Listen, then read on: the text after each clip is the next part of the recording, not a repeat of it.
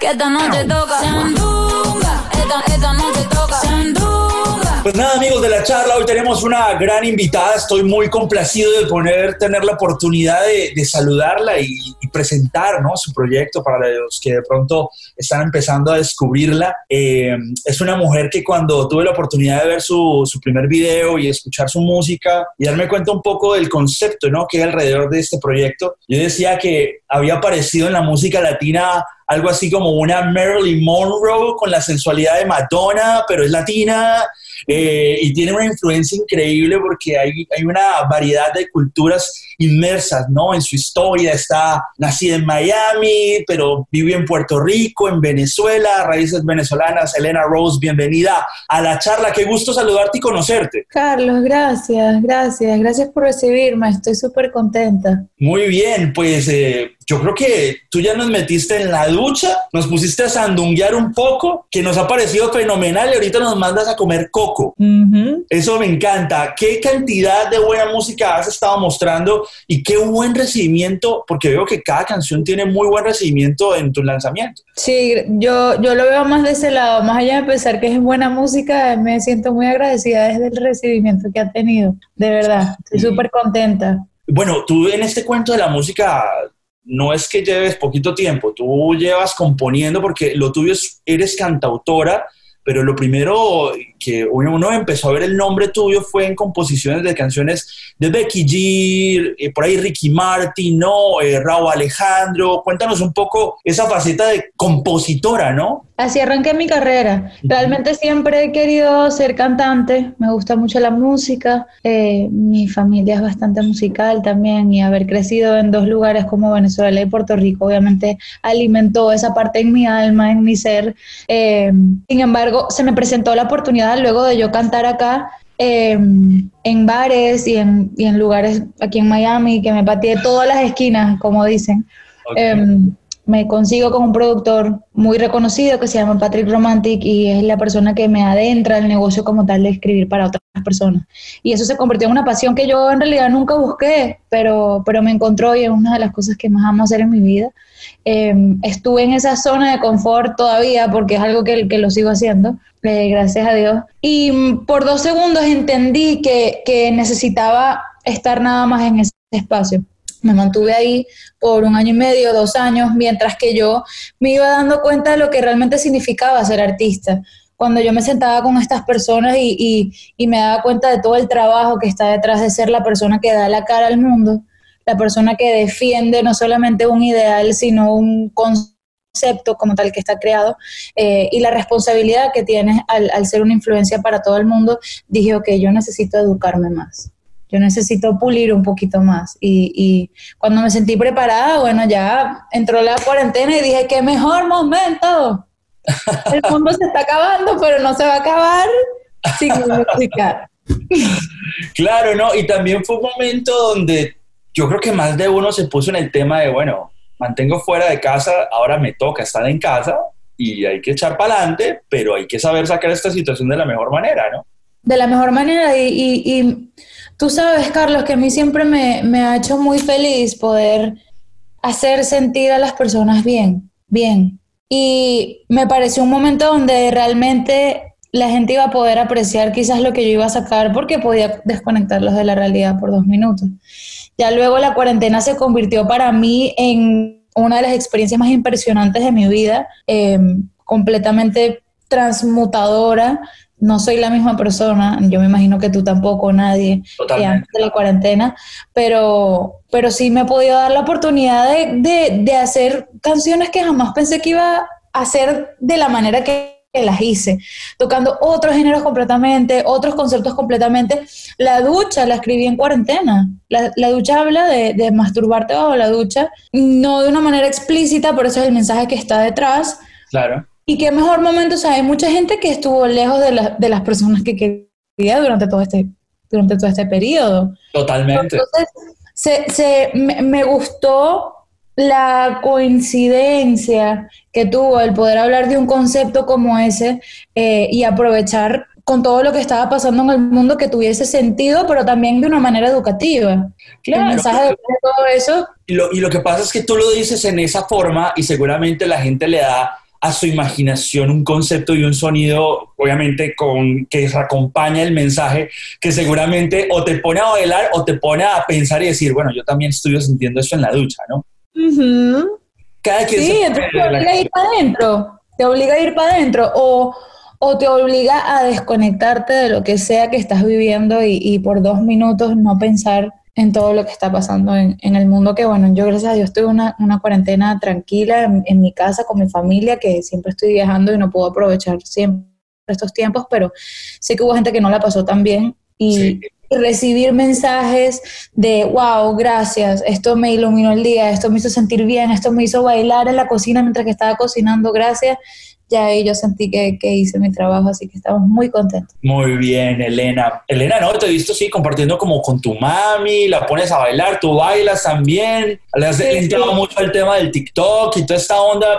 Hay un, hay un, hay un tema ahí como o sea, yo creo que me va a faltar tiempo para hablar tantas cosas contigo, pero hay un tema ahí referente interesante que hablas de lo que has eh, de pronto explorado interiormente para proyectar estas canciones en la cuarentena. Y es también ese, ese redescubrir de saber que las redes sociales y los influencers, los músicos tienen que tener mucho de eso actualmente, ¿no? Porque por ahí se vuelve viral una canción que salió de ti y por ahí se conecta con personas y también de una u otra manera catapulta y le pone otro nivel a las canciones. Siento que tú has nacido como artista, no como compositora, pero como artista en una generación que, que está encontrándose con eso directamente, ¿no? Sí, y que, y que es lo que yo le llamo el nuevo mundo, que ahora yo puedo estar acá, pero por ejemplo yo he estado, estuve en el festival de, del San, San, Francisco Gay Parade, Parade. en inglés es bien terrible, perdón, en Lollapalooza, pero yo estando aquí en mi casa, so, aunque estamos aislados y separados todos, estamos aún más conectados que antes. So, la información puede llegar más rápido, puede llegar más directo. Lo que sea que tú quieras poner allá afuera realmente le puede llegar a una persona así, más que antes. Entonces, eso es algo que a mí me, me, motiva mucho porque digo, estoy lista para sacar toda la música del mundo entero, no importa si está en la nueva forma, o hacer un concierto aquí en mi sala, ¿sabes? ¿Sabes que me encantó Sandunga? Me encantó. ¿De verdad? Me encantó esa canción. Siento que hablaba con colegas así de la industria de la música, como que, wow, esa es una, cundo vi el review en Billboard, ojo que eso ayuda, ¿eh? Cuando te ponen ahí como en el radar. ¡Qué bella! ¡Oh, que eso ayuda! Sí, sí, sí. Yo dije, wow, esta mujer, esta mujer tiene un sonido muy cool, muy fresco. Como decía al inicio de la entrevista, como que, oh, que ahí viene como a, a traernos un, como un, no sé, como un vintage Marilyn Monroe y todo eso, pero, pero tiene una propuesta muy, muy diferente, ¿no? Y cuando uno escucha, por ejemplo, Fenomenal, que vi que te fuiste a Beverly Hills como a grabar tu video en LA, no sé, por ahí como las imágenes, eh, dije yo, este, este proyecto tiene, tiene una dirección y ella quiere ser original, porque cuando ya vi el video que lanzaste la semana anterior de Coco, te fuiste como al otro palo. ¿Ah? Carlos, yo, si hay algo que quiero hacer en mi vida es yo. Totalmente. Eso quiero ser, quiero ser yo y quiero que la gente pueda sentirse bien consigo mismo de ser ellos mismos y eso es lo que trata mi música, esas son las cosas que dice, yo digo las cosas como las siento y, y, las canto como las siento y los videos este, representan también partes de mí que yo cuando era niña me imaginaba en mi mente y poder materializar todo también es, es algo bonito. El, el, el, yo poder cumplir mis sueños es una manera también de, de, de, mostrarle a la gente que ellos lo puedan hacer también. Muy bien, Elena Rose aquí en la charla con nosotros, hablando de su música, de su más reciente sencillo que está buenísimo y de sus canciones, ¿no? Que ha ido mostrando. ¿Estás construyendo que un EP que ya tienes de cuántas canciones o cómo está la historia ahí? El año que viene sale mi álbum, pero este Ah, es álbum. Es álbum. Es álbum. Que va a incluir esas canciones que conocemos. Va, va a incluir una que otra. Una que otra. Las que más resalten. Por ahora sé que Coco, Coco tiene que ir al álbum, sí. Coco, Coco va porque va. Además, va porque los reviews de la gente, ¿no? Lo, he estado leyendo los comentarios en YouTube, muy positivos, la gente conociendo como tu proyecto. Y, y, y, me encanta también los comentarios de la gente que es como que, ¿qué es esto? Esto. o sea, sí, porque sí. siquiera es negativo, sino que es como que, ¿qué acabo, qué acabo de ver? So, también me gusta mucho eso porque es traerte a mi mundo, a mi, a mi, mente por dos minutos, las cosas que yo siempre le digo a mis hermanas o a mi mamá. Si tú, si tú pudieses pasar 10 segundos en mi mente. O sea, hay tanta cosa. Es divertido, es muy divertido. Vení, Elena, yo te quiero preguntar sobre, sobre sonidos. Ahí como que, pues uno escucha Coco y ahí como algo de funk. Ahí también hay algo medio electrónico que me encantaría ver por dónde va. Ahí hay canciones que yo podría fusionar con el RB contemporáneo, melodías medio soul, eh, Ah, pues Carlos sabe, Carlos tiene lo suyo. o sea, hay, muchas cosas ahí, me imagino que eso es lo que tú defines también que hay en tu cabeza, debe de haber demasiada información y música.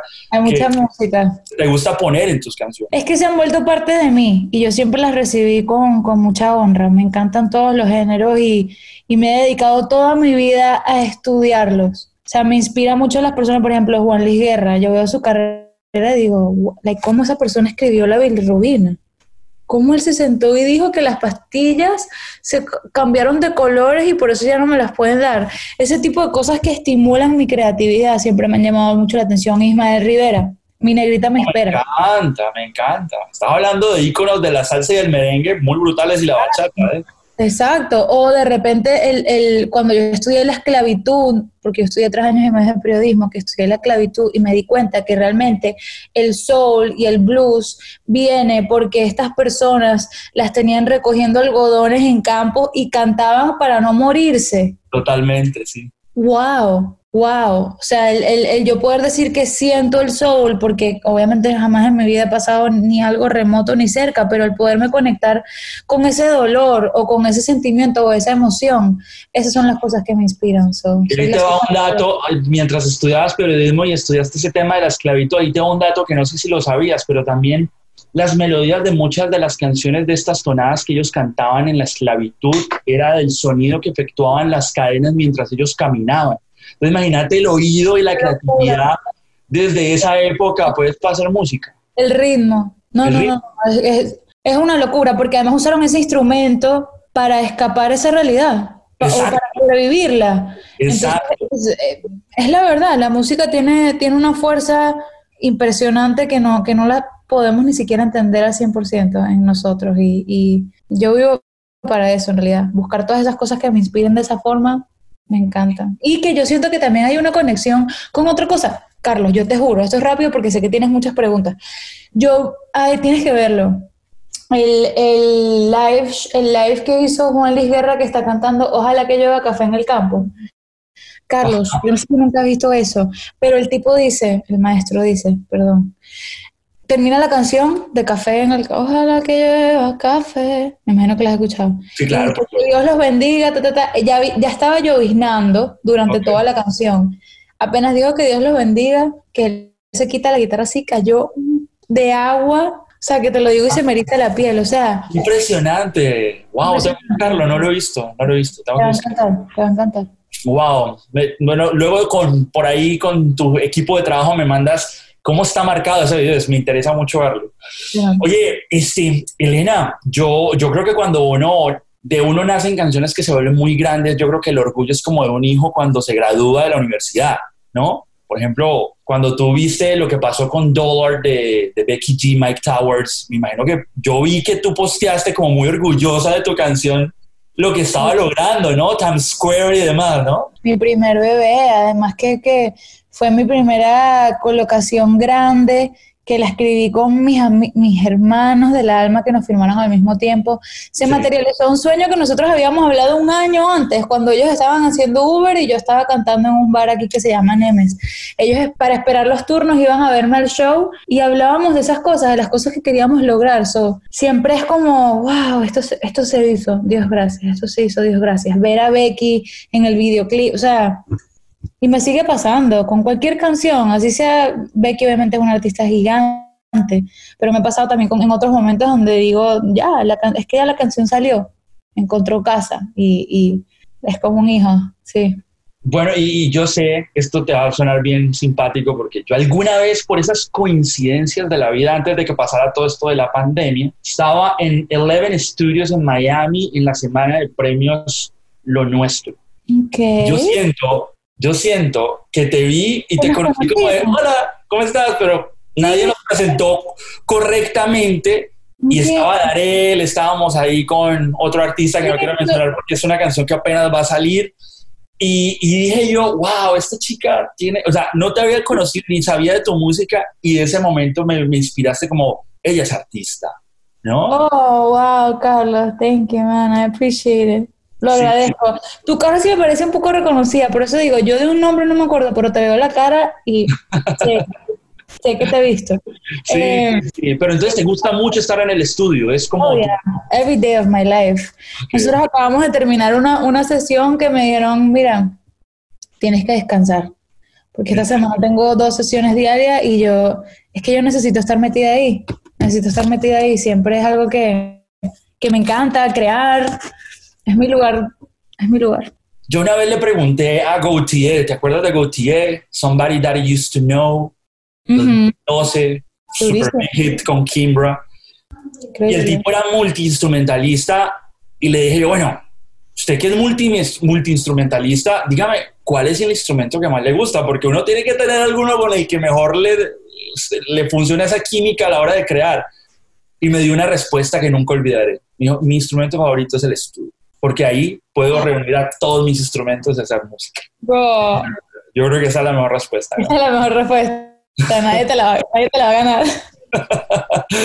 Totalmente. Elena, planes a corto plazo, eh, bueno, seguir sacando sencillos. Coco es, vol- volvemos a retomar, es de pronto el sencillo más reciente, pero me imagino que antes de lanzar el álbum vas a seguir sacando canciones. Sí, sí, de aquí a que termine el año vienen sencillos una vez al mes con el favor de Dios. Eh, ya tenemos las canciones listas o eso ya está seteado. Con El tema de los videos, te involucras mucho en el concepto visual, audiovisual.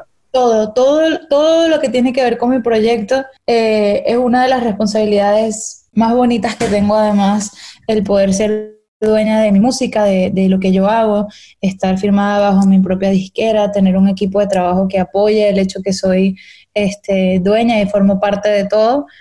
Eh, es un poco heavy, es un poco fuerte, pero, pero Ah, sí. grosso, grosso, grosso. sabroso y, y- y aprendo, aprendo muchísimo y me encanta. Cuando yo estoy escribiendo una canción, Carlos, casi siempre ya tengo el video en mi mente y salgo del estudio y le digo a mi, a mi partner, mira, tengo esta idea, ven, y tengo ya esto del video. Y él casi siempre es el que o me da las ideas a mí, entre él y yo siempre creamos todo y se lo enviamos a alguien para ejecutarlo. So, súper, súper, súper, súper. Yo estoy tan feliz, Carlos, de verdad. No te, no te puedo explicar. Aquí aprovechando el tiempo, cuando te pones la camiseta de ser la que interpreta tus propias canciones y dejar esa camiseta de la, de la zona de confort de, de componer para otros, ¿qué fue lo primero, el primer reto que te pasó por la cabeza? Dios mío, ahora esto va a otro nivel, ¿no? Mira, yo veo eso como, como hay veces, por ejemplo, a mí me pasa que yo no, yo no soy de esas personas que me gusta mucho como que salir a un evento, por ejemplo. El proceso, yo veo ese proceso de, de, de tomar la decisión, lo vi como cuando me estoy maquillando, me estoy arreglando, que mientras que lo estoy haciendo es como que, ok, tengo que hacer esto porque tranquila, te va a gustar el resultado, pero no, pero ¿por qué? Pero, pero si estoy tan tranquila aquí, me quiero quedar en mi casa viendo Netflix. Y cuando te ves que ya estás lista maquillada, dices, ¿qué? Estoy increíble, me voy para la calle. Lista, nací para esto. Entonces, eh, me pasó igual. Estuve tiempo preparándome, como te dije, eh, educándome de cuál iba a ser el perfecto momento. Y el día que yo me paré en el espejo y dije, así te puedes quedar muchos años más, ya estás lista, con lo que ya tienes estás lista. No solamente la gente lo ve, sino que ya, cree en ti, tú naciste para esto, si todo esto se te ha dado, si todas estas puertas se te han abierto y tú has tomado las oportunidades y has salido, tiene que ser por algo, sácalo. Totalmente. Y, y así fue y bueno, aquí estamos. Muy bien, pues yo te felicito, Elena, por tu proyecto. Creo que estoy muy complacido de poder haber tenido la oportunidad de charlar contigo. Ya cuando te nos vuelvas la super big star, puedo decir, bueno, hablé con Elena cuando esto apenas, el barco apenas estaba montando ah, en la travesía. Si vamos a hablar siempre, Pati, por favor, yo quiero esta entrevista siempre. ok, ok, gracias por ese cumpliazo. Y nada, Elena, te deseo todo el éxito merecido que, que seguramente el destino tiene a tu favor. Eres un gran proyecto, te lo repito, y que la música sea la que lleve tu carrera a ese lugar donde sueñas. De verdad que te deseo todo lo mejor. Qué bellas tus palabras, qué bello eres, gracias, de verdad. Te lo agradezco, en serio. I appreciate it. Gracias por recibirme, gracias por tratarme con tanto cariño, me encantó. Y nada, cuenta conmigo, lo que necesites. Gracias, no, y cuenta tú con nosotros. Bueno, que la gente te siga en todas las redes sociales. Yo siento que tu nombre es como tan inolvidable que la gente va a llegar fácil. ¿Cómo te encuentran en todas las plataformas? Elena Rose, oficial, en todas las plataformas. Perfecto, pues nada, Elena, recomendamos tus canciones, música que te sigan hasta debajo de las piedras y que, y que nos escuchemos y nos veamos pronto, Elena. Brutal, cuídate. No me mires así, no te me pegues que te choco. Pendiente de comerte con las manos, ya lo hice con los ojos.